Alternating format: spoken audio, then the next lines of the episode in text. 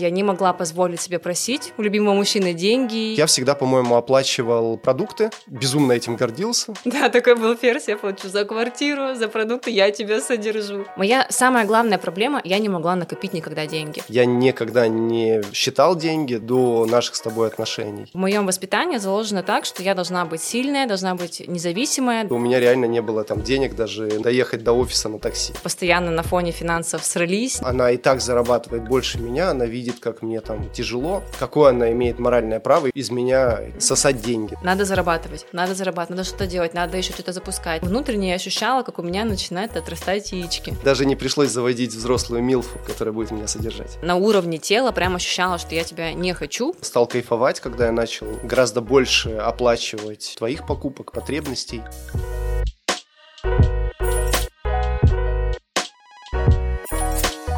Друзья, всем привет! Это наш подкаст «Не идеальный». Меня зовут Любовь Левина. Меня зовут Алексей Левин, и я надеюсь, что это самый честный подкаст про отношения, потому что здесь мы развенчиваем мифы про инстаграмные семьи, да, что они какие-то другие, у них все идеально. На самом деле у всех все не идеально, и здесь мы делимся честными, правдивыми историями из, из наших отношений. Такой курс по выживанию в отношениях.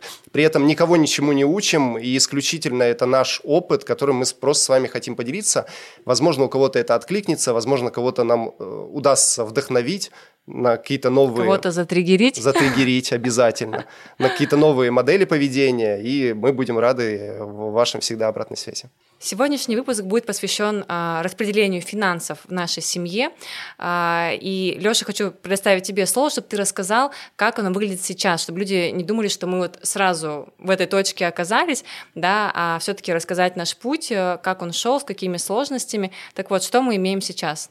Мне кажется, я вообще впервые во всеуслышании скажу о своих доходах. Последние несколько месяцев я зарабатываю стабильно в районе 500 тысяч рублей в месяц, и за декабрь результат составил полтора миллиона. Ну, декабрь уже традиционно наиболее сытый месяц, потому что мы закрываем огромное количество проектов, а, и, соответственно, даже три года назад свой первый там вот этот вот пресловутый миллион в месяц я тоже заработал в декабре. И, можно сказать, уже почти год я содержу семью, потому что, когда началась беременность, а, Люба стала меньше работать, но при этом все равно работала запускала собственные проекты, и полностью все содержание как бы семьи легло на меня.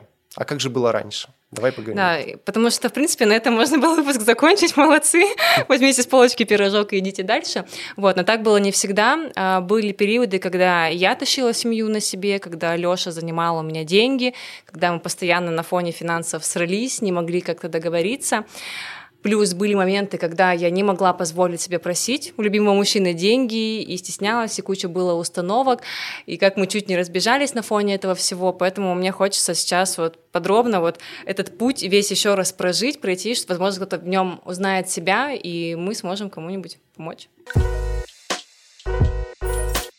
Давай разберем то, как финансы были распределены в начале наших отношений в начале наших отношений, э, насколько я помню, у нас было что-то вроде 50 на 50. То есть э, я отчетливо помню, что я всегда платил за квартиру. Да, сначала это была съемная квартира, она стоила 25 тысяч в месяц. Э, мы длительное время искали квартиру для покупки, и после того, как я на себя взял ипотеку, этот платеж там сейчас в районе 60 тысяч. И плюс я всегда, по-моему, оплачивал продукты, безумно этим гордился. Да, такой был ферзь, я плачу за квартиру, за продукты, я тебя содержу. Да. Но при этом а, все остальные траты, вот именно девчачьи, да, там бьюти, одежда, косметологи, там парикмахер и так далее, все это было на мне. То есть, по сути, мои хотелки, мои какие-то желания оплачивала я, а, а вот именно бытовая история лежала на тебе. Если говорить про путешествия, мы с тобой, по-моему, делили напополам. Да, Точнее, да, как напополам. было, что каждый оплачивал сам себе билет. Да. Не оплатил, не полетел, все. Да, каждый сам себе оплачивал билет, э, по-моему, даже и отели, проживание, все это тоже мы э, оплачивали как бы 50 на 50. Но при этом, а, я помню, мы с тобой в начале отношений, когда вообще вели вот эту вот э, табличку доходов, расходов, а, ты мне говорил, что очень хочешь внедрить когда-нибудь вот эту зарплату жены, что я просто стабильно каждый месяц буду получать какую-то сумму и как бы на нее жить. И мне эта концепция на самом деле очень нравилась, и я все мечтала, когда мы к ней придем. Но мне кажется, это такая тоже утопия, потому что никогда не будет вот денег прям настолько достаточно, что такой вот сейчас прям готов. То есть у тебя растут доходы, растут, соответственно, расходы. И всегда будет не вовремя. И вот нужно вот еще, еще, еще. И мы вот тоже в этой концепции своей потеряли, что типа, а когда это произойдет? И мы как бы о ней мечтали, я тоже там о ней грезила, думаю, ну вот когда-нибудь я там буду не работать, жить на содержании мужа, но этот момент так и не наступал. А, плюс здесь мне кажется, что я сама не давала возможности тебе так проявиться, потому что вот сколько я себя помню, я всегда работала, зарабатывала свои деньги сама. То есть вплоть до того, что мне даже было там стыдно просить там у родителей деньги, когда я уже вышла из их гнезда, так скажем, да, мне казалось, что я взрослый человек, и теперь должна все сама. И в целом в моем воспитании заложено так, что я должна быть сильная, должна быть независимая, да, то есть у меня должны быть свои деньги, и не должно быть такой ситуации, чтобы я осталась без ничего, и мне нужно искать какую-то помощь, что я должна сама на себя всегда положиться, у меня должны быть свои запасы, а, чтобы не пропасть в этом мире. Это как бы такая концепция вроде бы и плюсовая, да, то есть классно иметь такой как бы настрой на жизнь, но с другой стороны, если мы говорим про взаимоотношения с мужчиной, это прям ну, очень болезненно, потому что где-то может быть конкуренция, мне кажется, тоже она у нас была. Где-то я не даю возможность себе проявиться как мужчина, да, и ухаживать за мной, да, то есть чтобы я была прям девочка-девочка. И вот, э, вот над этим тоже у нас была такая плотная работа. И да, еще хочу добавить, что вот эта моя концепция, эти мои установки, а, поскольку они во мне жили, я притягивала соответствующие ситуации, соответствующих партнеров, которые это прям ярко подсвечивали. То есть в одних из прошлых отношений мои какие-то желания и просьбы о том, чтобы мне что-то там купить, подарить, какую-то покупку, я не знаю, там наушники, телефон и так далее, воспринимались как меркантильность, что вот я там с человеком из-за денег, например, хотя там вообще деньгами, в принципе, как бы и не пахло. И постоянно в жизни подсвечивала, что Люба ни на кого нельзя положиться, должна все покупать себе сама.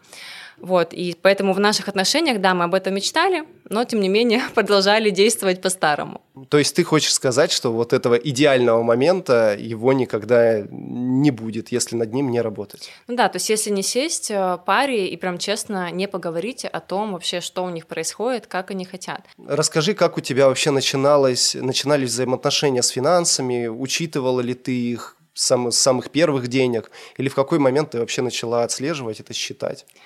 Мне кажется, я начала их прям считать, когда работала на заводе бизнес-аналитиком. У меня прям была такая тетрадочка. У меня, как у истинного тельца, деньги были на разных карточках, плюс наличка, там еще где-то, запасы были в машине всегда дома. И вот в этой тетрадочке я прям расписывала, сколько денег у меня на каждой карточке, а, какие расходы мне предстоят там в следующем месяце, сколько мне должно прийти. Конечно, сейчас, ну, смешно об этом говорить, но там, знаешь, типа суммы были, ну, если просуммировать все там мои сбережения, которые были там а 20-30 тысяч. И вот я сидела и такая, так, тысяча там, не знаю, на бензин, магазин, так, 500 рублей там э, на покушать, например, на неделю мне купить там курочки, например, ее приготовить. Вот, мне даже сохранилась тетрадка, может быть, тоже фотографии выложить, показать нашим подписчикам в Телеграм-канале, чтобы они понимали, что не сразу мы начали говорить на такие именно большие суммы, там, не знаю, и траты, да, там 500, миллионы и так далее, что все с чего-то начинали. И, соответственно, как бы я всегда старалась деньги считать. И я помню уже, когда там начали появляться приложения, я скачала одно из них, это было, по-моему, CoinKeeper, угу. сейчас я пользуюсь Zenmoney, и я начала уже считать деньги именно там, и наглядно уже видеть, куда они уходят, да, из каких источников приходят. Моя самая главная проблема, я не могла накопить никогда деньги. То есть вот мне пришло, допустим, 30 тысяч, и 30 тысяч ушло, то есть я опять на нуле. Я помню один из диалогов э, с папой, который очень сильно как-то вот внутренне у меня перещелкнул тумблер. Я говорю, папа, ну как так? Я вроде бы вот, ну, трачу на все самое нужное, почему денег не остается? Он говорит, Люб, ну надо сокращать расходы. И тут я понимаю, что я могла бы такая согласиться, ну да, как бы, например, вот это вот лишнее, но меня так перещелкнуло, я говорю, нет, пап, ты не прав, нужно увеличивать доходы, чтобы, если это мой базис, да, и это обязательные какие-то траты, то значит, надо понимать, какие есть еще возможности и какие можно источники дохода найти. И вот реально, как только я эту концепцию поменяла и стала фокусироваться на том, как заработать больше, денег начало приходить больше. Ну и, естественно, как бы дальше я уже их и откладывала. Мне кажется, моя первая подушка была где-то примерно на 100 тысяч рублей, вот, и до сих пор я веду вот эти финансы, правда, уже приложение дает возможность подключать карточки, уже гораздо комфортнее, вот если есть какая-то операция, ее разносить, чем вспоминать, так, а что там я куда там 100 рублей потратил, и уже там под вечер все забывается, естественно. Ну, еще один тоже был такой ключевой момент, а, когда я поняла, что деньги приходят на цель. А, это, не знаю, мне кажется, для меня тоже была какая-то магическая ночь. Я просто лежу и думаю, так, мне скоро лететь э, на свадьбу друзьям в Питер. Мне нужно 20 тысяч дополнительно где-то найти. Вот просто вот, а где, вообще непонятно. И вот я лежу, фантазирую, 20 тысяч мне надо, 20 тысяч. Тогда просто... OnlyFans еще не было. Да-да-да. И я просто захожу в Инстаграм, и ты не поверишь, у меня просто два клиента напрашиваются ко мне. Один, по-моему, на визуал, второй на полноценное ведение, и вот суммарно выходило как раз-таки 20 тысяч. И тогда я поняла, что надо не просто вот хотеть деньги, а надо понимать, на что ты хочешь их заработать, и на это они будут приходить. Расскажи, как у тебя было с финансами, с чего все начиналось, как это все модернизировалось в процессе? Ну, мне кажется, тема финансов самая болезненная вообще в моей, в моей карьере, потому что я никогда не считал деньги до наших с тобой отношений. Всегда это, знаешь, был какой-то вот там магия, волшебство, вселенная и прочее. То есть объективно я сейчас спустя годы понимаю, что вот этот вот страх считать финансы, он прежде всего обусловлен тем, что я боялся взглянуть правде в глаза, потому что тем более, когда ты я нигде не работал, я сразу начинал как бы свою карьеру как предприниматель, и когда ты находишься вот в этой парадигме предпринимателя, то ты, грубо говоря, все время живешь определенными иллюзиями, иллюзиями того, что ты должен быть успешным, что ты должен транслировать какой-то успех, что ты ну, не можешь зарабатывать мало, потому что иначе нахрена ты делаешь бизнес, если ты мог бы зарабатывать больше в найме. И вот это вот все, оно прям очень много, как я говорю, мочи в голове у меня было на этот счет. Огромный факап в моей карьере – это когда на предоплаты от э, клиентов, от проектов я покупал себе, купил в 2000, по-моему, 2014 году или в 2013 а, в 2013 я купил BMW тройку, как сейчас помню, 2002 года, 2.5, инжектор. А, и потом, когда нас еще к тому же кинул клиент, и нужно было выплачивать как бы команде деньги за работу, а постоплаты не было за этот проект, вот тогда началась самая веселуха. Я там и по микрофинансовым организациям бегал, чтобы хоть какие-то деньги перехватить. Но, слава богу, мне никто не занял тогда. Мне там 30 тысяч перевел отец – на, на то, чтобы помочь мне раскидаться тогда с долгами. слава богу, огромное спасибо ребятам за понимание, что вот в, в тот период кризисный такой, из-за моего вот этого факапа и недальнозоркости, все в итоге сложилось наилучшим образом, но цену урока я тогда очень сильную как бы получил. Всегда я, к сожалению, вот тоже есть такой принцип потыщенки, потыщенки выдергивать из бизнеса. Мне пока, к сожалению, тяжело вести какой-то прям финансовое планирование, да, то есть бюджетирование, сказать, что вот, вот эта сумма мне нужна на месяц, я ее планирую туда-туда потратить, потому что вот именно с тобой в отношениях я начал считать финансы, но зачастую не всегда хватает там времени, усидчивости и мотивации, чтобы начать их анализировать. То есть, да, я разношу каждую операцию, когда вот, ну, мы тоже поговорим, не так давно появилась необходимость очень быстро собрать информацию по каждому месяцу за год и каждой статье, да, сколько на что я трачу. И слава богу, была как раз-таки благодаря вот приложению, о котором ты говорила, возможность очень быстро это сделать. Но вот чтобы сесть, посчитать и сформировать бюджет, что, например, на продукты там 15 тысяч в месяц, на транспорт 20 тысяч, там на то-то, столько-то, вот, к сожалению, это уже для меня пока следующий level, да, потому что вот ты начала говорить про накопительство, uh-huh. у меня с накопительством всегда очень все хреново, потому что вот к сожалению, чем больше зарабатываешь, тем больше тратишь. Я реально раньше жил в иллюзиях, что там те люди, которые зарабатывают 500, это просто какие-то невероятные красавчики и могут себе почти все позволить. На самом деле, когда ты ну, до этого уровня доходишь, у тебя и расходы соответствующие, да, со, соответственно твоему некому лайфстайлу.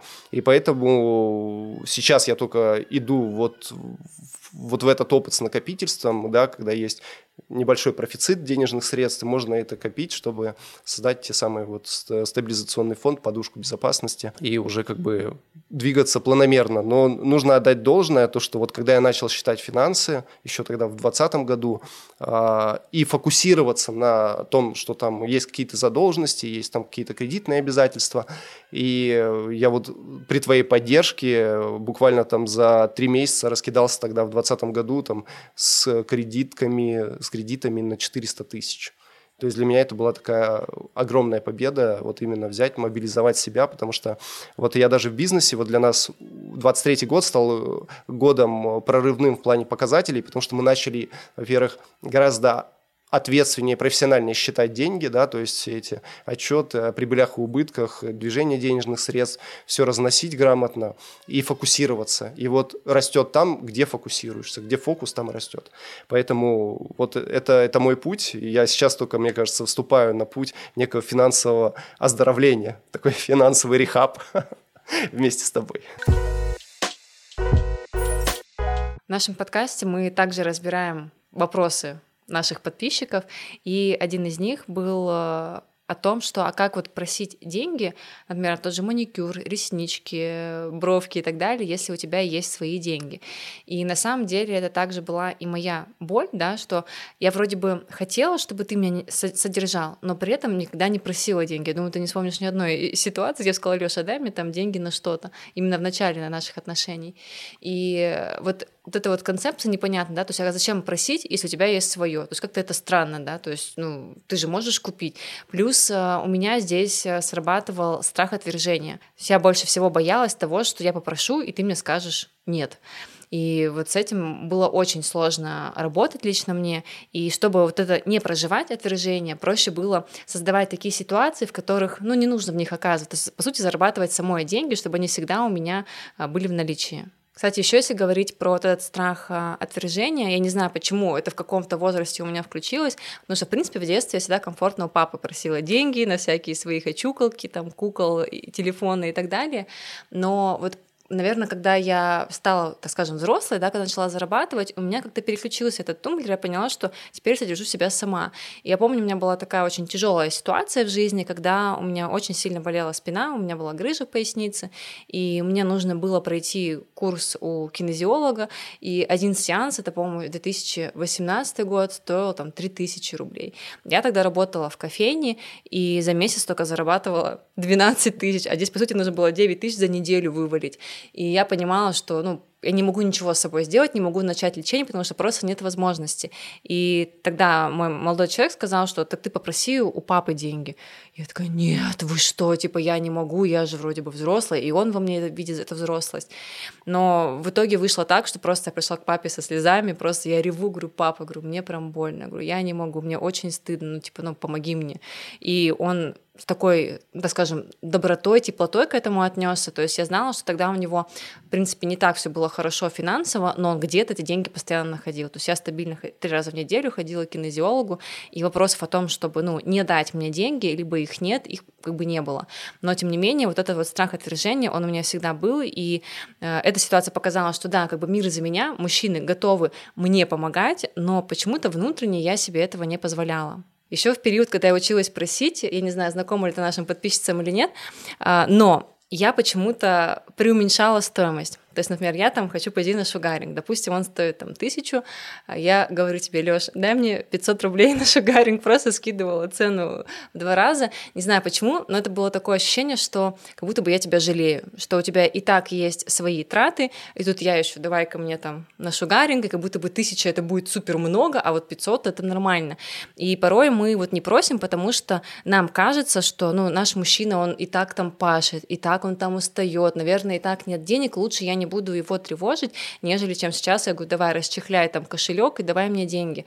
Вот мне кажется, этот момент прям такой очень важный, и порой мы додумываем за партнера, а нужно просто вот, ну, сесть там, поговорить, попросить и так далее. Вот у меня вот была такая история, мне кажется, за нее очень стыдно, но я правда всегда скидывала два раза цену.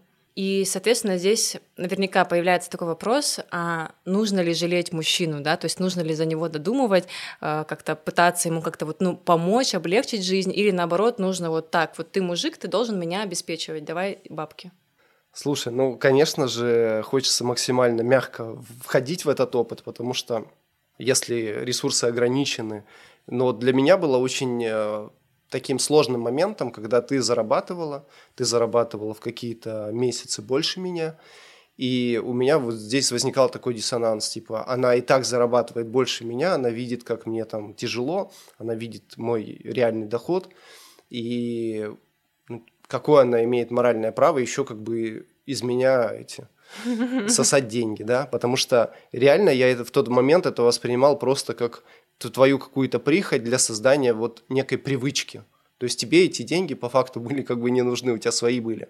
Но вот приучить меня, и мне вот в тот момент безумно болезненно вот этот опыт давался, вот эти вот первые шаги. Я думаю, мы здесь можем рассказать, что даже чуть не разошлись на этой почве, потому что а, когда, ну опять же, женщина зарабатывает больше мужчины, и когда она себя чувствует финансово более стабильной, то здесь возникает, вот мы называем это биться яйцами, да, когда подсознательно возникает конкуренция между мужчиной и женщиной, и как бы просто опираясь на факт, я понимал то, что ты зарабатываешь больше меня, и как-то автоматически себя ставил в более слабую позицию, то есть вставал, грубо говоря, вот на место женщины в этих отношениях, да, то есть, что я, я слабый, я беззащитный, ты тащишь на себе, ты зарабатываешь больше, и это очень сильно тогда на нас сказалось, мы часто ругались из-за этого, часто ссорились, и... То есть мне было сложно понять твою позицию, почему ты не хочешь давать мне деньги, хотя ты изначально заявлял, что вот, зарплата жены, я там буду тебя содержать, и я такая думаю, ну зачем как бы ждать когда-то, вот начну уже как бы сейчас. А ты как бы, ну, учитывая, ну, даже, наверное, было не вовремя, мне кажется, вот такая история, что тогда у тебя и так как бы была жопа, и тут я еще давай-ка ты мне давай деньги, потому что у нас, в принципе, система заработка, в семье, ну, у каждого разная. У Лёши это какая-то помесячная история, да, когда мы пришли деньги на месяц, он их тратит. У меня это такая спринтовая история, то есть я могу там за месяц, например, там, заработать там миллион-два и на эти деньги жить там 3-4 месяца, то есть постепенно их там тратить. И получая, всегда получалось так, что в моменте денег у меня было больше, чем там у Лёши, потому что сравнить, если там деньги на 4 месяца, деньги на месяц, это как бы, ну, огромная разница. И вот э, в этом плане было нам тяжеловато уживаться. Но давай поделимся здесь э, историей тоже одной, и про это был вопрос, э, был ли период, когда мы жили на мои деньги. Мне, кстати, интересно вообще, было ли был ли такой опыт у наших подписчиков, когда э, женщина брала расходы на себя, да, потому что разные бывают ситуации в семье э, и у мужчины, да, там где-то может быть смена работы и так далее. У нас такое было, это как раз-таки был по ощущениям, конец... Нет, это было начало 22 года, да. как раз-таки перед всеми вот этой вот катаклизмой, которая произошла у нас в мире. И мы вернулись э, с Дубая, точнее, как было мы, э, долго до этого искали квартиру, где-то года полтора, и так получилось, что мы перед Новым годом нашли тот самый вариант. При на, этом, на покупку. На покупку, да. При этом у нас э, был уже забронирован круиз в Дубай, и после Дубая мы хотели лететь на зимовку в Шри-Ланку. Для меня очень важно было полететь на зимовку, потому что я очень тяжело переношу зиму, мне всегда очень плохо, я чувствую себя очень апатично, депрессивно и так далее, и для меня это было важно. И мы вот так вот спланировали, так скажем, наши там ближайшие 4 месяца, чтобы, ну, и отдохнуть, и, соответственно, пожить в теплой стране. И тут, значит, мы находим квартиру мечты, и происходит такой момент, что либо мы а, покупаем квартиру, но отказываемся от зимовки, либо не покупаем квартиру, но зато и летим э, греть жопки. И здесь ну, я... здесь надо отдать должное, почему вот этот вот дисбаланс возник, потому что мы изначально историю как бы с квартирой, с ипотекой замышляли с неким максимальным бюджетом в 4,5 миллиона. В итоге та квартира, которую мы купили, она на тот момент стоила 8,5 миллионов. И мне кажется, если бы мы решили лететь на зимовку, мы бы, ну, я бы все равно вывез, но просто вопрос, какой ценой и какой жертвой, вот это было сложно. И я очень тебе благодарен за, тогда за поддержку. Я честно не ожидал, что ты так ну, быстро согласишься и войдешь в мое положение, когда я сказал, что ну вот, к сожалению, есть опасения, то, что там я не вывезу. И ты говоришь, да, без проблем, я, я все понимаю, я тебя поддержу, и у нас сейчас такая квартира, которая получше многих отелей, и поэтому... Согласна. Это и было поэтому, на самом да. деле ключевым фактором. Но здесь еще знаешь, а, за что как бы я тебе благодарна, что не стала тебя ставить в позицию такой как бы жертвы из серии, что ну давай там я закину свои деньги, но мы там вот все сделаем и полетим и купим квартиру. Но ты иногда любишь так делать. Да, я на самом деле так люблю, когда у меня много денег, я люблю такая так, я хочу все и сразу. Вот и здесь по сути мне кажется тогдашним бюджетом я могла так вот, ну, распорядиться, но как-то для себя внутренне я решила, что как бы нет, не надо вот это вот геройствование, а, что как бы, ну, мужчина, если берет на себя это обязательство, как бы он его точно вывезет. Я как бы здесь выхожу в роли поддержки, и, в принципе, и так как бы мы здесь немножечко, ну, так скажем, я пошла, пошла на эту уступку, и мы в итоге остались в городе. Но, на самом деле, мы потом реализовали эту цель через год, поэтому это не критично оказалось. Ну, тогда был прям сложный для меня момент, потому что у нас ну, зачастую ежегодно январь самый провальный месяц на контрасте с декабрем так подавно. И там порой как бы не хватало раньше просто даже точку безубыточности перекрыть. И э, чтобы вы понимали, ну это мы же на контрасте сегодня играем, чтобы вы понимали уровень жопы, что у меня реально не было там денег даже на там, доехать до офиса на такси. Я помню эту историю, то есть мы вернулись э, как раз-таки из Дубая, это был конец января, и я на тот период делаю запуск, соответственно, 5 историй, где у меня денег много, а поскольку у тебя был не сезон, ты на нуле. И тогда происходит такая ситуация, я прям помню, что ты говоришь, Люб, дай мне, типа, денег на такси. У меня был просто шок в этом смысле, типа, ты взрослый мальчик, не можешь себе... Взрослый мальчик купил квартиру за 8,5 и свозил типа жену в Дубай. Типа, ты не можешь оплатить себе такси, и мы тогда все поговорили, сказал, что вот так и так, ну, типа, не получается сейчас прям, ну, много денег заработать в моменте, мне хватает там на то, чтобы платить ипотеку. Да и немного тоже не получалось. Вот, и что, как бы, сейчас нужна моя поддержка. И, соответственно, здесь я взяла на себя какую-то бытовую историю, то есть закупка продуктов, походы по кафешкам тоже были на мне, какие-то другие покупки. То есть я, по сути, начала содержать двух людей. А, что... То есть мечтала содержанкой быть ты, а стал я. Да-да-да. Пусть на короткий период. Вот, и... И даже не пришлось заводить взрослую Милфу, которая будет меня содержать. Ты любишь перебивать, я смотрю. Обожаю. Вот, я хочу поделиться здесь своими чувствами в этот момент, что, с одной стороны, я понимала, что вроде бы это правильно, потому что я... Хотя мы не были с тобой семьей, мы не были расписаны, да, но мы как бы внутренне себя считали семьей. Я понимаю, что я люблю этого человека, что мы с ним идем к семье, и, наверное, важно сейчас в моменте пойти на эту жертву и вот, ну, помочь, поддержать его, потому что разные могут быть ситуации, не всегда мужчина может быть вот э, стабильно всю жизнь там на коне, всякое может быть.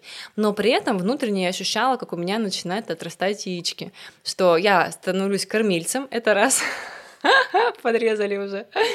Э, я становлюсь кормильцем, и у меня а, в голове мысли – надо зарабатывать, надо зарабатывать, надо что-то делать, надо еще что-то запускать, надо какой-то новый продукт. И вместо того, чтобы вот просто как-то вот в моменте, да, кайфовать, жить и наслаждаться. И второе, что здесь было, тоже я в себе отследила, поскольку во мне больше просыпались вот эти вот мужские энергии, то выходило так, что мы с тобой как два мужика живем дома, и у меня прям очень сильно начало падать сексуальное влечение, поскольку, ну, если как бы, ну, я мужик, ты мужик, как бы о каком влечении ну может идти здесь главное не зайти не в ту дверь. Да-да-да. Вот, и вот это прям было очень тяжело, и где-то, возможно, ты не понимал, то есть, ну, что происходит, как, как это может влиять, но я это прям четко а, на уровне тела прям ощущала, что я тебя не хочу, да, что я как бы здесь вот, ну, батя, я тут все решаю, а ты моя цыпочка. Ты сейчас должна меня по заднице шлепнуть в этот момент. Это как тот рилс, когда стала зарабатывать на 5 тысяч больше, чем муж. Да-да-да. Расскажи, что ты чувствовал. Слушай, да, конечно, я был безумно тогда подавлен, и меня эта ситуация просто выщелкивала. Я помню тот разговор, когда ты меня посадила и говоришь, вот, Лех, так и так, ну, типа, вот есть такая херня эмоциональная, я там не испытываю влечения, и я вообще был, как будто меня окатило холодной водой, я был просто как-то вот парализован, потерян в тот момент, еще больше в ступор какой-то впал. Причем, знаешь, у нас это длилось э, не так, что там месяц, типа, знаешь, перетерпеть, мне кажется, это длилось месяца 3-4, и вот за эти там 3-4 месяца, мне кажется, столько у меня внутри было какой-то вот злости, что и непонимание, когда уже изменится что-то, почему он ничего не предпринимает. И мне казалось, что пока мы находимся в такой парадигме, э, мужчина волей-неволей, неважно, какой он там амбициозный, он к этому привыкает, да, то есть он понимает, что да, как бы не очень хорошая ситуация, но в целом удобно, да, что есть как бы всегда деньги, жена может обеспечить, и можно как бы, ну, пытаться сделать результат, не торопясь, потихонечку так. Ну, как бы время еще располагает. То есть мор- морковки сзади такой вот прям явной нету. Да, Это все да. равно какая-то, пусть зона не очень, но комфорта. Вот, и я понимала, что ты не из тех людей, которые там садятся на шею, но тем не менее, когда создается такой контекст, мне кажется, любой мужчина, он как бы к этому привыкает. И мне кажется, все прекратилось в тот момент, когда вот мы вот с тобой как раз-таки сели, поговорили, и я сказала, что я больше не хочу как бы семью содержать, давай уже хоть что-то предпринимай, уже мы прожили этот неприбыльный сезон, уже там почти лето, надо что-то менять. И вот тогда ты прям, мне кажется, активизировался. Ну да, тогда вот это для меня стало такой точкой невозврата, неким внутренним разговором таким неприятным, да, на тему вот этой некой самоидентификации как мужчины. и финансов, и того, как я хочу, чтобы было в моей семье. И я не хочу быть вот в этой слабой позиции на фоне э, твоей сильной. И поэтому, да, это для меня таким это толчком послужило к переменам. Давай расскажем о том, как мы начали переходить на концепцию, где ты даешь мне деньги, где я начинаю просить. У меня на самом деле а, прям здесь идет четкая ассоциация, история с браслетиком. Не знаю, помнишь ты ее или нет, когда мы с тобой а, договорились, что теперь ты меня содержишь. В тот период у меня а, почему-то я опять оказалась снова на нуле, у меня, у меня не было силы работать, я такой была апатия, и ты говоришь, все, я там беру всю финансовую нагрузку на себя. Я думаю, все, отлично, вот наконец-то у нас начался этот период. И тогда мне прям очень захотелось браслетик обережек за 8 тысяч, ну, который там на запросике, там, чтобы там все сбылось и так далее. Я очень люблю всю эту штуку. Для меня это ценно было. И я тогда говорю тебе, говорю, Лёш, я хочу купить себе я хочу, чтобы ты поддержал меня и помог купить мне браслетик. Ты такой, да, конечно, в телефоне сидишь такой, да, конечно, что, сколько стоит? Я говорю, 8 тысяч. Ты такой, я не дам тебе на это деньги. Я тогда просто охренела, потому что, во-первых, я снова столкнулась с этим страхом отвержения, что я вроде бы такая вот, ну, и мягко, да, и вот как вот надо попросила, а мне просто в лоб, типа, нет, я тебе не дам. Второй момент был, что ты это обесценил, что, типа, это, ну, ненужная какая-то вещь, это какая-то ерунда. И мне было тогда так обидно, что для меня это ценно, для меня это важно, я вот этим горю, а ты это обесценил. Хотя, как бы, явно есть вещи, например, которые, ну, я считаю неразумными, да, там, у тебя. Я помню, тогда тебе говорю, что, слушай, ну ты же ездишь в свои там спортивные лагеря, что тебе мешает бесплатно в мясе там плавать? Зачем платить деньги, чтобы там это компании вместе плавать и быть вместе там лагере? И у нас прям был такой очень, мне кажется, неприятный разговор в тот момент. И я помню, мы тогда ехали за рулем, я прям дико злюсь, и я в голове себе говорю, что ну сейчас возьму, сделаю запуск, короче, заработаю свои миллионы и куплю себе этот сраный браслетик, типа, а потом себя ловлю, думаю, так, Люб, ну, как бы это концепция, которой ты придерживалась всегда. То есть, типа, не получилось, и все, и как бы пошла сама все сделала. Но если я иду по вот этой вот тропинке, которая мне уже понятна, я не приду к другому результату. И тут я прям меняю в моменте это мышление и говорю, что нет, нет, блядь, я этот браслетик себе сама не куплю, мне его купит кто-то, но я в это деньги свои не вложу. И ты не поверишь, в этот момент, когда я себе это в голове сказала, ты говоришь, ладно, куда переводить деньги. И я просто, да, охренела. То есть насколько даже вот эта вот, ну, а, сила мысли, возможно, да, может влиять на какое-то, возможно, состояние, да, какую-то энергию, что просто это как-то вот, ну, не знаю, ловится твоим партнером. Друзья, ждите новый проект «Любовь Левина. Эзотерика с любовью».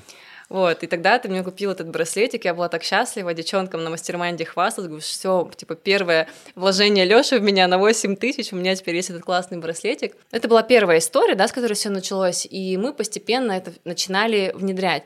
И мне кажется, а, второй момент такой ключевой стал, когда мы с тобой оказались на Бали. И ты мне говоришь, что, Люб, ну, мы же как бы будем снимать виллу там с нашими друзьями, а, давай как бы на виллу тоже скидывайся, потому что это очень дорого.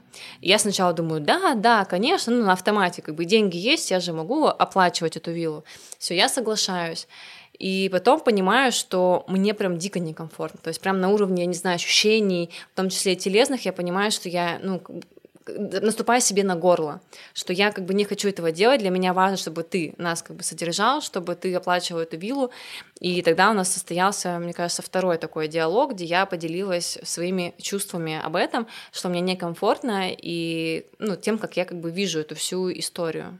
Да, я помню этот разговор, это было непросто. Непросто, потому что, ну, условно, на нас уже было обязательство, да, то есть мы уже договорились на эту виллу, на, были сроки, в которые надо было внести деньги.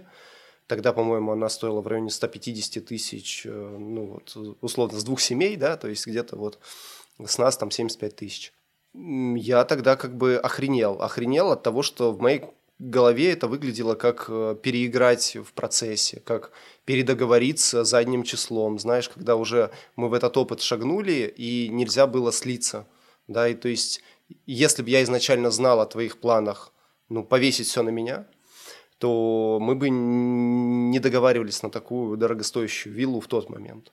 И но на самом деле вот через такое вот более унижение, мне кажется, только и возможен рост да, а для определенных типов личности, да, как моя, что вот я как-то по-хорошему плохо воспринимаю и плохо иду в трансформацию. Мне вот надо, чтобы какой-то был лютый звездец, когда вот все и никак иначе, и тогда у меня мозг начинает как бы сопротивляться, но делать. Ежики плакали, но продолжали кусать кактус. И я тогда это принял, я как бы эту идею продал себе, нашел как бы для себя мотивы в этом всем, конструктивное зерно и то, что мне поможет вырасти. И сказал, да, хорошо, окей. Я, конечно, тогда была приятно удивлена и очень себе благодарна за то, что вот я смогла поделиться, да, то есть показать свою вот эту уязвимость, так скажем, переиграть все эти правила, но ты как бы встал в позицию лидера и сказал, окей, и как бы я хочу, чтобы ты чувствовала себя комфортно, расслабленно. И раз уж как бы мы начинаем такой опыт, да, допустим, где я начинаю содержать семью, то это будет отличным таким началом. И мне хочется разобрать э, тему вообще, как мы пришли к тому, что имеем сейчас.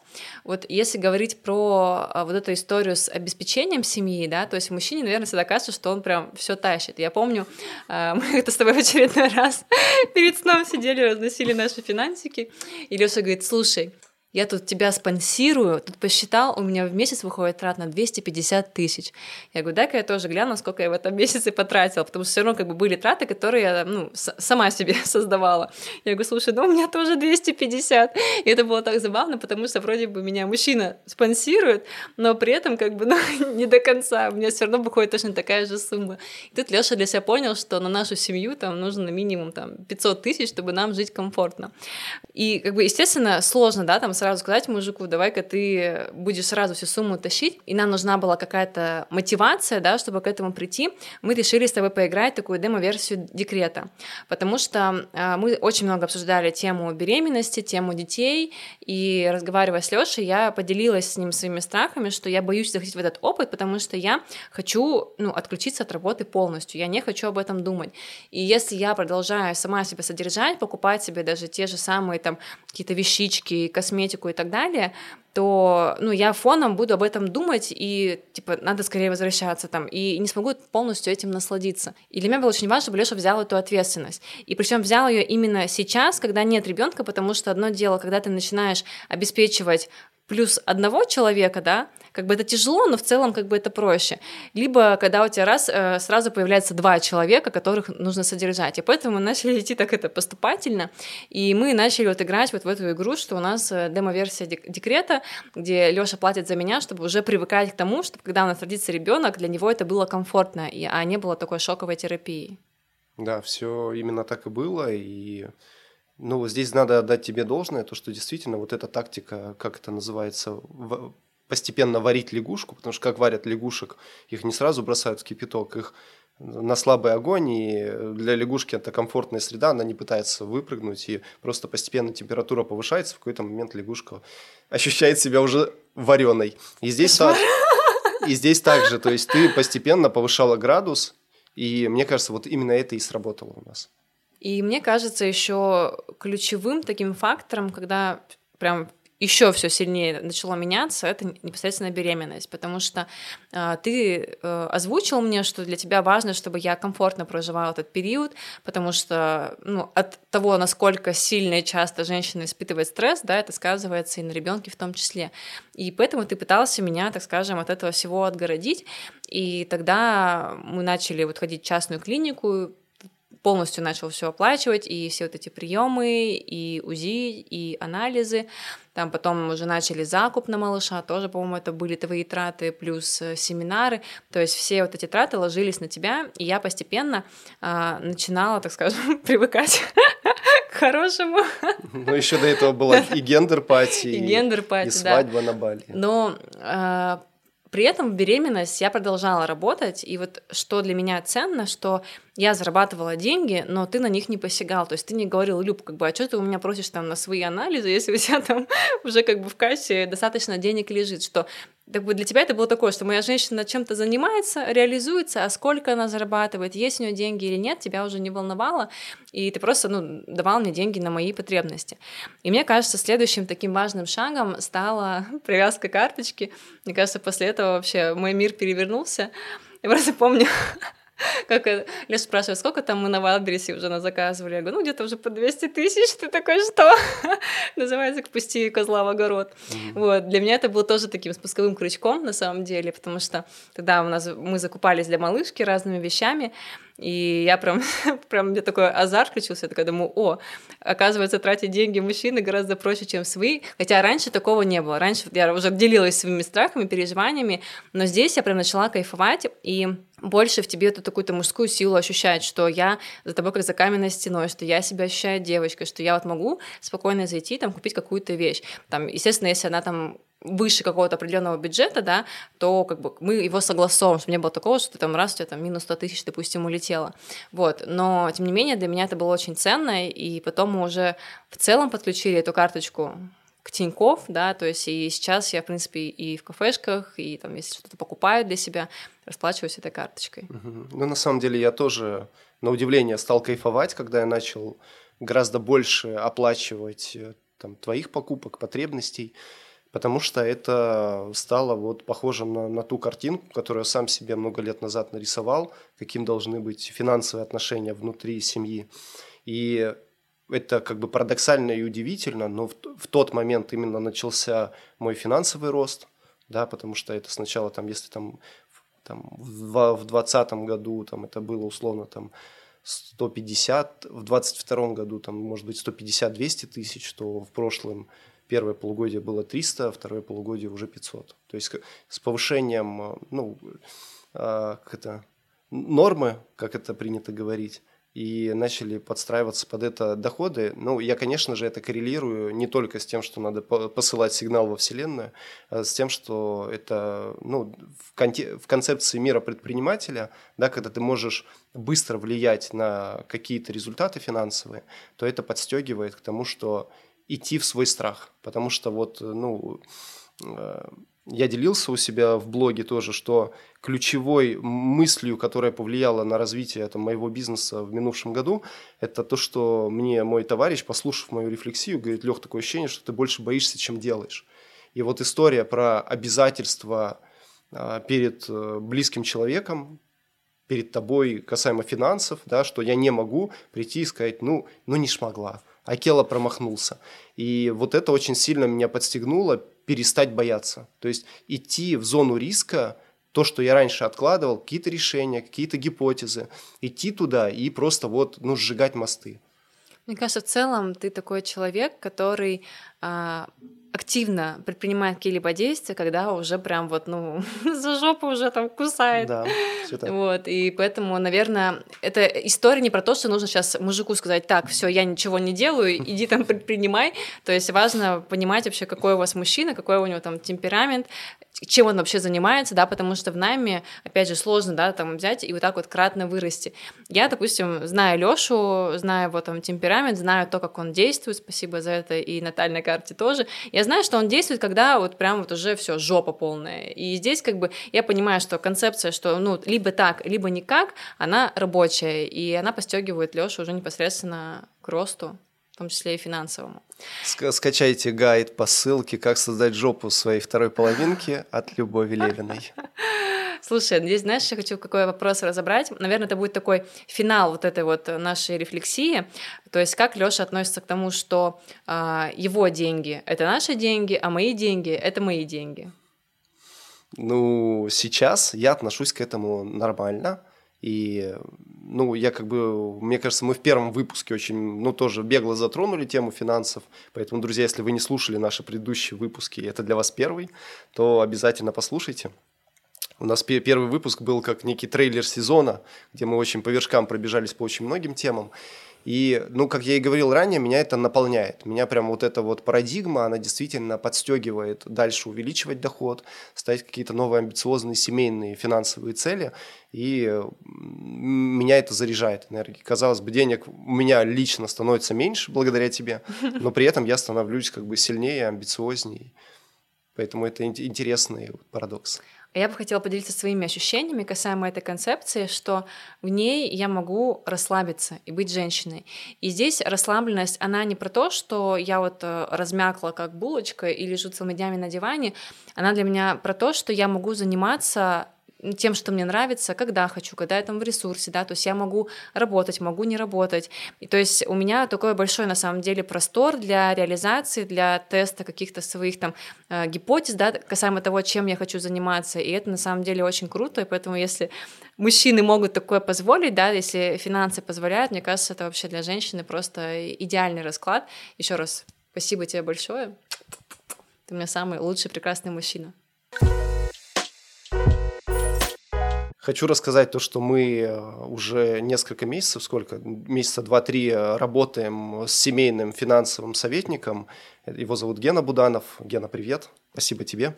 А, и вот хочу отдать тоже должное а, к вопросу, почему порой вот это вот некий взгляд со стороны так важен и не, не, некий фокус, да, вот я говорил сегодня о том, что растет то, на чем ты фокусируешься, это у меня история в бизнесе, когда мы начали фокусироваться на финансах, они начали давать большие результаты. И то же самое в контексте личных финансов, потому что вот когда мы начали приводить в порядок, разбираться, смотреть, ну вот э, даже в этом году у меня были открытые кредитки, да, что-то еще тянулось там со времен свадьбы на Бали, с покупки там этих авиабилетов. А, что-то тянулось э, с gender party, да, все равно по чуть-чуть, где денег не хватало, все равно перехватывался, и, приход... и мы просто сели элементарно, посчитали все долговые обязательства, распределили, сколько там нужно в месяц гасить, на какую сумму, сделали рефинансирование кредитов, и о чудо, там, за там, три месяца, и мне кажется, я выплатил ну, суммарно больше полумиллиона вот этих кредитов, долгов, и вот сейчас как бы перед вами человек без э, кредитных обязательств, осталась только ипотека, ее чуть сложнее гасить, но я очень надеюсь в ближайшие пару лет ее закрыть.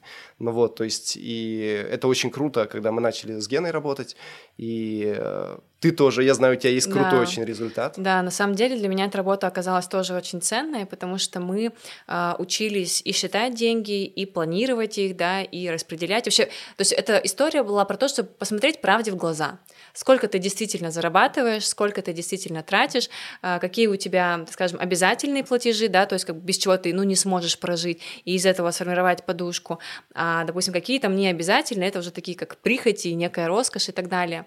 И здесь как бы в период беременности, как я уже говорила, я очень активно работала и накопила капитал денежный, и мне было очень важно его грамотно куда-то направить, чтобы не было такого, что через полгода я понимаю, что я опять на нуле. А, для меня, на самом деле, очень важно, ну, именно внутренне, и это дает мне очень такую хорошую уверенность, когда у меня есть деньги, когда я знаю, что я там не нищеброд, что у меня есть какие-то запасы, мне от этого комфортно. Опять телец в чате. Вот. И здесь как бы Гена а, помог вот эти деньги грамотно распределить. То есть на часть денег я купила инвестиции, часть а, положила под депозит в банк, и вот на часть я купила квартиру. Тоже в ипотеку, но тем не менее для меня это было очень важное и смелое решение, потому что а, я решалась купить квартиру три с половиной года. Вот с момента начала наших с тобой да. отношений, когда мы с тобой ездили, искали мне квартиру, в итоге купила ее ты, а я до сих пор была без нее. Вот, но я опять же ее рассматриваю как а, инвестиционную историю, то есть либо я ее продам, когда надо строиться, либо если вдруг э, мне захочется поиграть в дизайнера, возможно, как-то я ее обустрою и буду сдавать. Ну, в общем, не буду загадывать. Да, может быть, там у меня будет реально очень много свободных денег, я захочу что-нибудь реализовать, возможно, сделаю для себя какое-то такое рабочее гнездышко, либо гнездышко, чтобы отдыхать от, от семьи. Вот, но, в общем, для меня это очень крутой такой был э, результат именно прошлого года. Мы прям вот под Новый год успели прям тютелька-тютельку 29 декабря эту сделку совершить решить. Но, тем не менее, наш э, финансовый наставник топит за то, чтобы у нас был семейный бюджет. Мы очень долго этому сопротивлялись и сопротивляемся. Вот, не знаю, перейдем ли мы когда-нибудь или нет, но для меня очень ценно, что Лёша все таки продолжает топить за ту систему, которая у нас есть, и мне в ней очень нравится. Я не хочу скидывать все в общий котел, как бы это меркантильно не звучало. Вот, и мы, наверное, в выводе это скажем, да, но я вкратце здесь э, продублирую то, что э, важно, чтобы каждая семья для себя поняла, что для них норм, потому что если у вас э, семейный бюджет и это работает, круто. Если у вас работает, например, как-то иначе, да, где мужчина содержит семью, то действуйте так, не нужно ломать эту систему, э, ломать других людей под нее и как-то вот выстраивать это все заново. Да, ребят, напишите, пожалуйста, в комментариях на тех площадках, где вы нас смотрите и слушаете, как у вас в семье заведено, нам действительно это интересно. Если у вас есть позитивный опыт, то тоже им поделитесь, потому что мы вот до сих пор в неких скитаниях, в метаниях, ну, а как же нам все-таки это выстроить? Потому что, безусловно, я для себя вижу вот эти вот энергонаполняющие э, мотивы, да, когда я веду за собой свою семью и обеспечиваю свою любимую женщину. Но, может быть, это не совсем верно с точки зрения рациональной, с точки зрения какой-то семейной безопасности, семейных финансов, да, фондирования и прочее. Поэтому поделитесь, пожалуйста, вашими историями успеха и неуспеха. Нам будет интересно Слушай, тоже ну, это применить. В энергетическом плане, мне кажется, это верная стратегия. Я от тебя другого ответа и не ждал. Давай еще, знаешь, что разберем, был вопрос вообще, как просить в декрете. Скажу честно, да, то есть не обесценивая вопрос, для меня, если честно, это было, я была в шоке от этого вопроса, потому что, мне кажется, если женщина э, идет в декрет, то априори означает, что она не работает и содержит семью муж, потому что где ей еще взять деньги? Э, конечно, там могут быть эти пособия, но не настолько вообще копеечные, то есть я, допустим, как ИПшник вообще ничего с этого не смогла получить, вот, а думаю, кто работает там за среднюю какую-то зарплату, да, там тем более какие-то ну, маленькие будут эти выплаты. И поэтому я была удивлена, что, в принципе, такой вопрос был, да, то есть как просить. И здесь мне кажется, что важно договариваться на берегу со своим партнером, когда вы входите в тему беременности, а как вообще вы видите ваши взаимоотношения именно финансовые, то есть и на период беременности, и на период там, первых полутора лет, что мама находится в декрете. И вот уже после этого, наверное, принимать решение, готовы ли вы сейчас в это идти или нет. И мне кажется, мы тоже очень много об этом разговаривали, э, что вот идти в беременность, когда мы можем финансово тоже себе это позволить, потому что для нас очень важен комфорт, мы не можем там, ну я не могу ходить вот в эти бесплатные поликлиники, сидеть в очереди, мне хватило, честно, вот этого МВД, когда я там пыталась получить этот штампик, что у Евы там гражданство российское, и вот чтобы нам вписали паспорт, я честно охренела, и какая-то бесплатная история меня прям сильно не вдохновляла, и было очень важно, чтобы Лёша был готов именно к созданию этого комфорта. Ну да, кстати, вот э, тема с там, и декретом, ну и беременностью, и вот сейчас уже с появлением малышки, действительно очень сильно, ну, мне кажется, я повзрослел именно касаемо осознанности, для чего я зарабатываю, зачем, что это уже не игра, как раньше, да, когда ты играешь в бизнес, и ты какие-то очки зарабатываешь, а уже ты понимаешь, на что идут эти деньги, и это такой очень сильный мотиватор. Потому что я на самом деле очень боялся, ну там, раньше жил в парадигме, что там, там дети это дорого, дети это лишение свободы. Мне, мы, безусловно, там сейчас накопив опыт родительства, отдельный подкаст об этом запишем. Но, но я также слышал от парней, э, ну я, я, я боялся, что как бы у меня как-то жизнь остановится, когда появится малыш. Но от парней все чаще и чаще слышал, что это такой мотиватор – появления ребенка, что очень многие делают как раз-таки прорыв именно после появления малыша, а не до. И, э, ну вот, мне кажется, я на своей сейчас как бы, на своем опыте это проживаю, и действительно могу сказать, что это так. Давай тогда, завершая наш подкаст, сделаем некие выводы, да, о чем он был, что должно остаться в голове у наших подписчиков. Наверное, первое, о чем я уже ранее упоминала, что у каждого своя модель, важно ее найти. Не нужно, допустим, оперируя там нашим опытом, выстраивать сейчас именно такую, потому что вы нас услышали, и вот так теперь надо. Нет, возможно, вам вообще в этом будет некомфортно. И здесь очень важно быть честным а, самим собой и понимать, а как вам нравится, как вам хочется. Вот ключевое именно честно, не так, как, ну, вроде бы уже есть, да, то есть как нравится моему партнеру, а как бы мне хотелось, как я вообще вижу свое будущее, да, и как бы я хотела распределение этих финансов.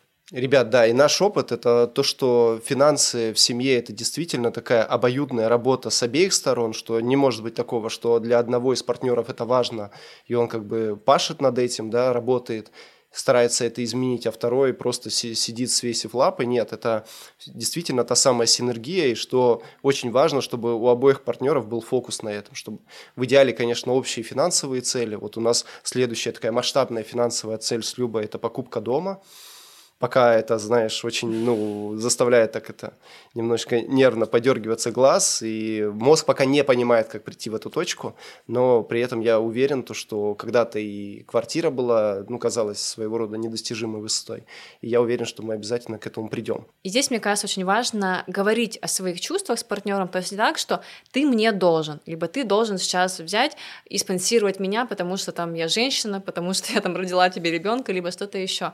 А рассказать показать именно ценность. Почему это важно, да? Потому что я там чувствую себя женственной, я чувствую себя там девочкой, мне хочется, не знаю, там как-то раскрываться, мне хочется там, когда я, ну, чувствую твою там силу, да, твою вот эту вот мужскую энергию, мне хочется быть слабее, мне хочется, не знаю, тебе там подчиняться. То есть, ну, неважно, то есть поймите для себя вот эту ценность, почему вам этого хочется. Либо это же просто вот прихоть, да, какая-то некая насмотренность в Инстаграме, потому что у всех так, и мне нужно то же самое. И вот через эти вот ценности ценности, через эти чувства уже доносить партнеру, почему вы хотите именно другую систему, а не та, что есть сейчас. Друзья, хочу сказать то, что сегодня у нас наш первый маленький юбилей. Это юбилейный пятый выпуск. Давайте поаплодируем. Для нас это на самом деле огромная радость и гордость, потому что, как я говорил, этот подкаст это такой подкаст по залету, что мы просто сняли некое интервью друг с другом, поотвечали на вопросы подписчиков. Мы офигели от того результата, который получился у нас, и мы подумали, что очень жалко это как разовую активность выпускать, и решили делать это регулярным подкастом. Это нам стоит невероятных усилий, и даже здесь речь не про финансы, а речь больше про организационную работу, потому что мы готовимся к каждому выпуску, мы мы пишем сейчас структуры, да, если первые Собираем разы... Собираем вопросы от вас. Если первые разы они больше были все равно импровизационными, то есть там мы просто какие-то вехи основные фиксировали и уже как в процессе диалога как пойдет. То есть сейчас мы прям в течение нескольких дней раз за разом, итерацию за итерацией прогоняем структуру, вычищаем, высушиваем, да, чтобы это было действительно меньше уходить в какие-то дебри и больше говорить как бы по сути о том, что вам э, может быть ценно и важно. Но я хочу сказать небольшую предысторию тоже, потому что мы где-то летом 2023 года впервые наткнулись на подкаст наших хороших знакомых, это Леня и Маша Ивановы, их подкаст подкаст тоже про отношения, он называется «Чуть не развелись». Мы прослушали первый сезон от начала и до конца с Любой, и очень тоже как-то вот на уровне э, идеи у нас это откликнулось, да, я не могу сказать, что мы вот проснулись, сказали, а давайте делать так же, нет, мы просто как-то вот в ходе нашего первого вот этого вот интервью, который стал первым выпуском на нашего цикла подкастов, как-то пазл сложился, и мы тоже какую-то увидели для себя мотивацию, потому что вот мы писали об этом в нашем телеграм-канале, о том, что этот проект для нас – это история про некий, прежде всего, тимбилдинг, да, про возможность выходить из вот этой вот родительской рутины, которой очень много в первые месяцы, и, получ... и иметь какой-то проект, который нас объединяет, связывает, который вот нас сплочает э, чем-то иным, помимо вот быта и ребенка. И поэтому спасибо каждому из вас за то, что вы дослушали до этого момента, досмотрели, за то, что многие из вас уже подписаны на наш телеграм-канал. Для нас это, ну, прям круто. Мне очень нравится та атмосфера, которую мы стараемся создать, потому что мы, как вы видите, максимально с вами честны, открыты. Мы не стараемся казаться, мы смело говорим о какой-то нелицеприятной правде, которая там была в нашем прошлом или сейчас является. И, ну, нам хочется вот действительно пока, показывать, быть уязвимыми, да, быть искренними с вами, и нам всегда приятна ваша обратная связь, когда вы пишете свои истории, когда вы делаете репосты наших там сториз, плюс скоро мы я, я вот прям держу кулачки, как вот так вот пальчики держу, что мы запустим э, в запрещенной социальной сети отдельный аккаунт нашего подкаста, где будем выкладывать рилсы из наших выпусков, какие-то, может, бонусные материалы. Короче, спасибо огромное, что вы с нами, что вы нас выбираете, голосуете самым дорогим, это вашим временем. И всегда пишите вашу обратную связь, для нас это самое важное. И, и лично для меня воткните нам э, сердечко на Яндекс Музыке.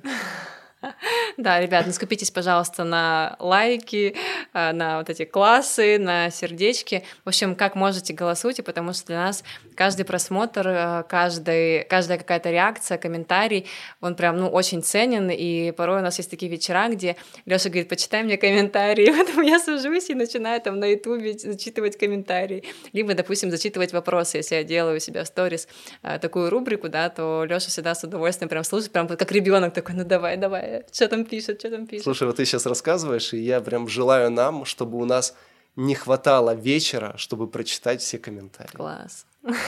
Я тебя поздравляю с юбилейным выпуском. Спасибо, я тебя Это поздравляю. наша общая семейная победа. Спасибо огромное, да, команде нашего проекта за то, что ребята все как-то вот у нас так сложилось э, с первого выпуска с нами, и я думаю, ребят будет становиться больше, поэтому спасибо огромное вам. Да, и тем, кто монтирует этот выпуск, кто рисует обложки. Все, давайте двигаться дальше. Следу... Я пока буду готовить речь к следующему юбилейному, десятому уже выпуску, через пять выпусков. Ну и, наверное, я хочу вкратце расскажи, что у нас было в предыдущих сериях, потому что вдруг кто-то этот выпуск увидел первым, и ему будет интересно послушать. Да, мы вас э, приглашаем посмотреть наши прошлые выпуски. Если вы впервые наткнулись на нас, мы рассказывали про... э, В целом был такой общий выпуск про наши отношения. Вкратце мы и тему финансов разобрали, и в целом концепцию того, как мы все это выстраиваем в нашей жизни. А, Далее у нас был выпуск про беременность, как мы планировали, как мы зачали, где мы зачали, супертехника, с которой получается забеременеть с первого раза. Далее поделились опытом парных родов, партнерских, а, как это мы вместе проживали с Лешей, как мы мчались в машине в другой город за 200 километров на схватках, как мы проходили курсы, и какие курсы мы проходили. И, а, кстати, да, мы очень много делимся материалами в нашем телеграм-канале, и там как раз-таки тоже все ссылочки, у кого мы обучались, а, какие-то, не знаю, фото, видео, материалы дополнительные тоже все сохраняем там. И также у нас был выпуск про нашу свадьбу. Там мы разобрали то, как найти идеального партнера, как, какие для нас важны были критерии, как получить предложение руки и сердца от любимого мужчины нативно, не, э, так сказать, насильно не толкая его в этот опыт. И, собственно говоря, поделились опытом организации нашей свадьбы на Бали, как это все произошло, а, сколько это все стоило. Поэтому переходите, смотрите, делитесь э, вашим мнением, пишите ваши вопросы. Э, Какие-то вопросы, я думаю, можем даже закрывать в телеграм-канале голосовыми сообщениями, либо в текстовом формате. Поэтому э, не держите в себе, пишите, мы всегда на связи. Подписывайтесь, чтобы не пропустить свежие выпуски. Все, всем пока. Все, спасибо огромное, пока-пока.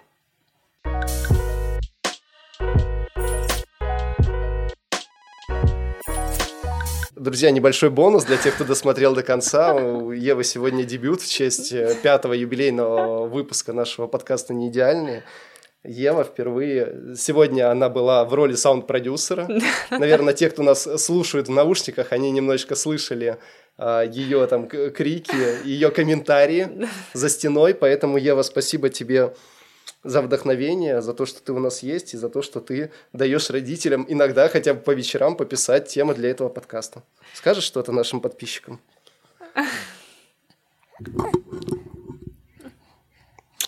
Ну все, друзья, памятный момент. Э, пе- Впервые перед э, телекамерами, впервые на подкасте в два с половиной месяца Ева Левина. Ждите ее с авторским проектом через пару лет.